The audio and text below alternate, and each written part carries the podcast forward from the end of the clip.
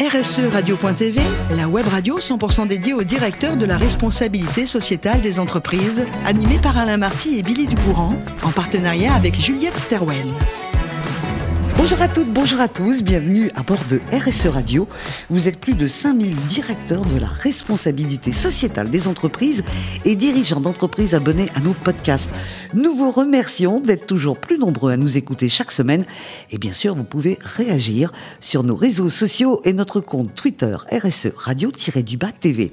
À mes côtés pour co-animer cette émission, c'est un peu mon partenaire, c'est Marc Sabatier. Bonjour Marc. Bonjour Billy. On est chez vous, en plus vous êtes le fondateur et CEO de Juliette Sterwen. Marc, aujourd'hui, notre invité, c'est Noëlla de Birmingham. Bonjour Noëlla. Bonjour. Vous êtes directrice RSE chez Andera Partners.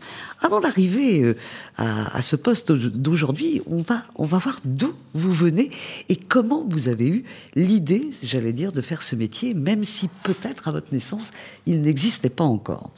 Vous êtes né à Versailles et au lycée, vous vouliez être médecin. Ça s'est pas fait finalement. Eh ben non, c'est vrai que j'ai un grand regret, mais aujourd'hui je suis très heureuse de là où je suis aussi. Mais c'est vrai que j'avais le souhait très fort et déjà très jeune d'avoir un métier euh, utile et qui contribue à l'humain. Mhm. Alors là, on est au lycée, c'était médecine, ça ne s'est pas fait. Alors un petit peu plus tard, à la fac, vous êtes devenu extrêmement raisonnable en disant si je ne peux pas sauver des vies, je vais sauver la Terre. Est-ce que c'est pas encore plus ambitieux? Eh ben peut-être, et c'est ce que j'essaie de me dire aujourd'hui. Mais effectivement, euh, je me suis dit assez rapidement et même un petit peu par hasard finalement en croisant cette école, euh, à un moment de ma vie où euh, j'étais en plein doute sur mon orientation, j'ai croisé cette école qui proposait euh, une formation sur sur l'environnement et à l'époque, donc c'était en 2005, donc ça peut paraître finalement pas si ancien, mais à l'époque il n'y avait pas de, de formation sur ces sujets-là et donc une petite lumière est apparue pour me dire que effectivement je pouvais avoir un métier contributeur et qui soit plutôt orienté sur la planète. Alors quand vous dites cette école, c'est l'Institut supérieur de l'environnement. Vous faisiez des études pour être ingénieur juriste en environnement. Et au bout de la cinquième année d'études, en parallèle, vous faites, alors là, on est bluffé, en parallèle de ces études, vous faites un master de politique environnementale et développement durable à l'Institut catholique de Paris. Ça fait beaucoup, ça, au niveau des études? Alors, ça fait beaucoup, mais pourquoi je l'ai fait? C'est qu'en fait, l'école d'ingénieur juriste en environnement était très technique. Et en fait, moi, très rapidement, je voulais plutôt m'orienter dans le monde de l'entreprise. Et donc, ça me semblait indispensable d'ajouter cette casquette plutôt orientée euh, sur les politiques RSE en entreprise. Mhm. Alors, l'entreprise, on y arrive. Vous faites un stage après, euh, pendant vos dernières années d'études chez Accor. Euh, et vous allez y rester cinq ans. Et oui, et oui. C'est bien ça. Bah, stage, premier job, grosse boîte ça forme là. Mais vous n'étiez pas tout à fait dans ce domaine-là. Alors, ça forme, c'est certain, euh, mais euh, en fait, l'hôtellerie est un secteur vraiment passionnant euh, parce que énormément d'enjeux très divers et notamment sur les sujets RSE. Et donc, du coup, ces cinq années sont passées extrêmement rapidement. Mhm. Alors, à l'époque, chez Accor, vous aviez une directrice avec qui vous partagiez beaucoup de choses. un, les idées. Deux, l'envie de bosser ensemble. Et elle part. Ça arrive, hein, c'est eh comme ça les carrières. Chez Euraseo. Et au moment où elle arrive, elle vous fait venir dans son équipe. Et vous allez venir, non pas parce que vous êtes, je vais faire un vieux jeu de mots, en désaccord avec accord, mais simplement parce que cette femme, vous tenez un discours qu'on va répéter aujourd'hui qui est formidable.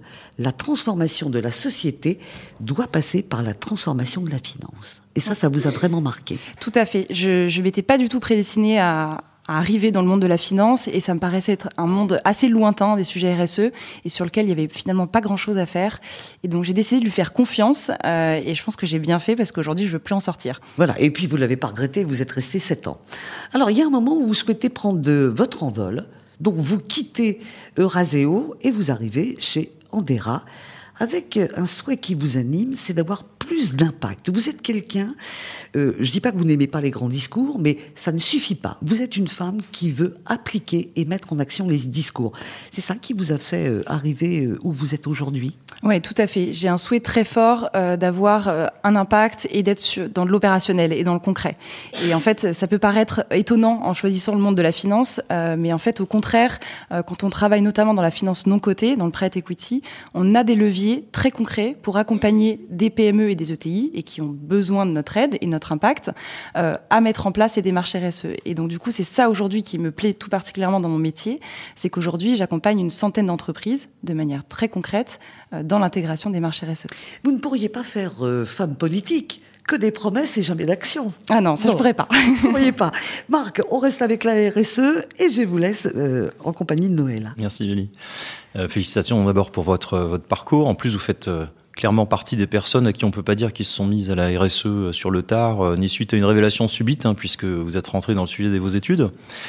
Euh, ma première question, elle est plus, euh, c'est plus un étonnement, mais qui va rejoindre un petit peu ce que vous venez d'expliquer sur les raisons pour lesquelles vous avez choisi cette, euh, ce monde du private equity pour vous exprimer sur la RSE. Donc, vous travaillez depuis un bon moment, Raseo, puis Andera Partners, dans ce monde des fonds d'investissement et du private equity. Or, ces acteurs, par construction, sont avant tout des, partenaires financiers, des actionnaires, des, des financeurs, des entreprises. Ils n'ont pas forcément la main sur les décisions opérationnelles. Ils ne souhaitent pas d'ailleurs l'avoir et, euh, et en particulier d'ailleurs sur les sujets de développement durable. Alors je me demandais pourquoi vous aviez choisi cet angle, euh, le private equity, pour conjuguer vos convictions et puis euh, cette activité professionnelle. Alors, je suis pas tout à fait d'accord avec bien avec votre, enfin, votre manière, en tout cas, de euh, d'exprimer private equity. Je pense que la particularité la particularité du prêt equity, donc c'est l'investissement dans des entreprises non cotées, euh, c'est d'être euh, un partenaire de la transformation des entreprises, donc la transformation économique euh, et de plus en plus la transformation extra-financière. À l'époque, quand je suis arrivée chez Eurasio, donc il y a à peu près 8-9 ans, effectivement, c'était pas nécessairement une priorité de tous les fonds d'investissement d'intégrer cette dimension RSE. Aujourd'hui, ça devient incontournable. Pourquoi? Parce qu'en fait, euh, les acteurs financiers se sont très rapidement rendus compte que l'extra-financier avait un impact non négligeable sur le financier et que du coup de ne regarder qu'une partie du sujet euh, et d'omettre la partie extra-financière c'était probablement une erreur. Et on le voit aujourd'hui euh, dans tout le travail qu'on peut faire d'accompagnement des entreprises on est très souvent même sur des sujets de pérennité business des entreprises. Euh, et donc c'est pour ça que en fait finalement ça s'intègre parfaitement bien et que en tant qu'acteur euh, du prêt equity on a réellement tous les leviers pour accompagner les entreprises. Aujourd'hui, en fait, moi, au quotidien, je suis avec le management des entreprises, euh, que ce soit au niveau des boards des entreprises, mais aussi avec les équipes opérationnelles. D'accord, très bien. Vous m'avez convaincu. euh, donc là, on a parlé de la manière avec laquelle vous accompagnez les, entreprises dans lesquelles Andera euh, investit ou, enfin, ou qu'elle finance.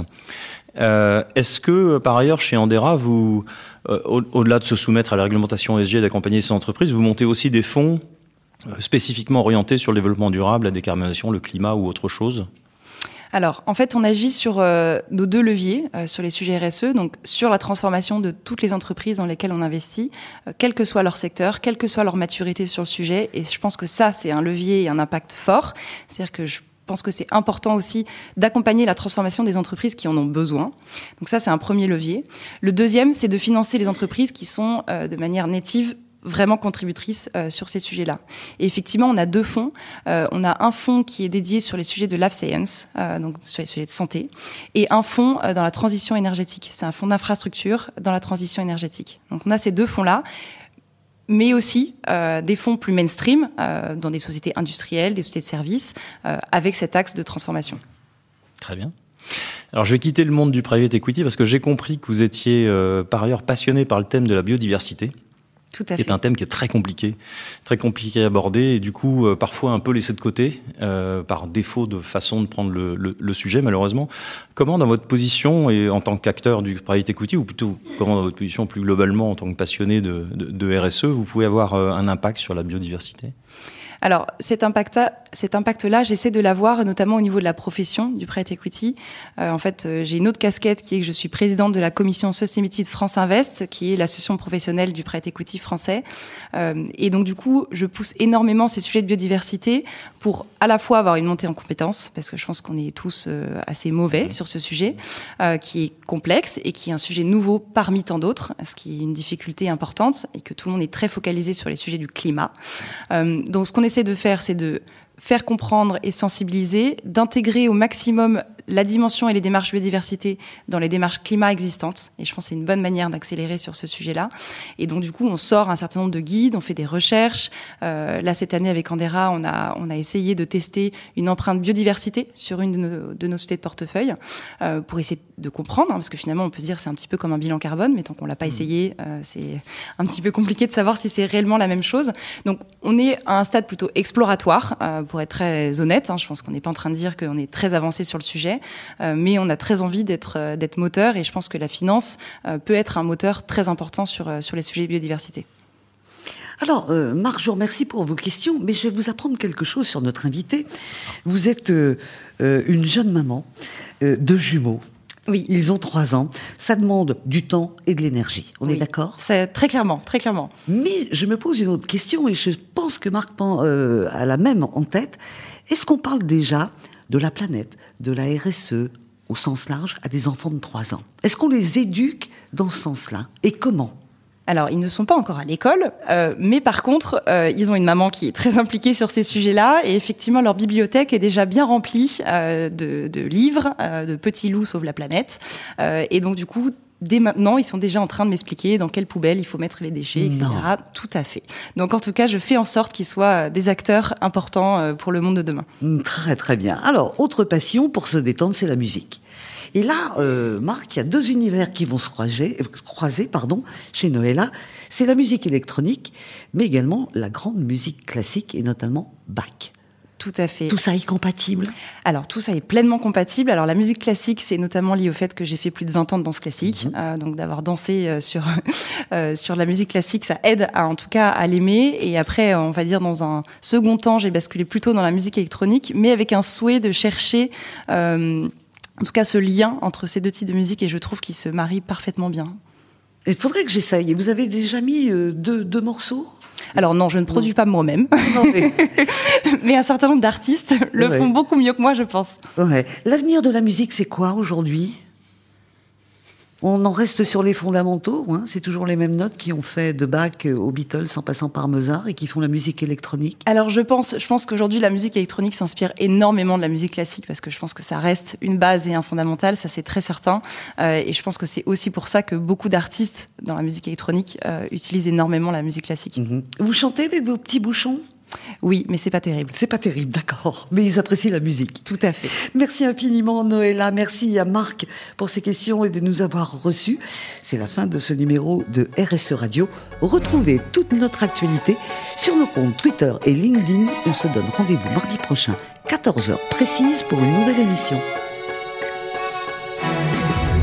L'invité de la semaine de RSE Radio, une production B2B Radio.tv en partenariat avec Juliette Stawen.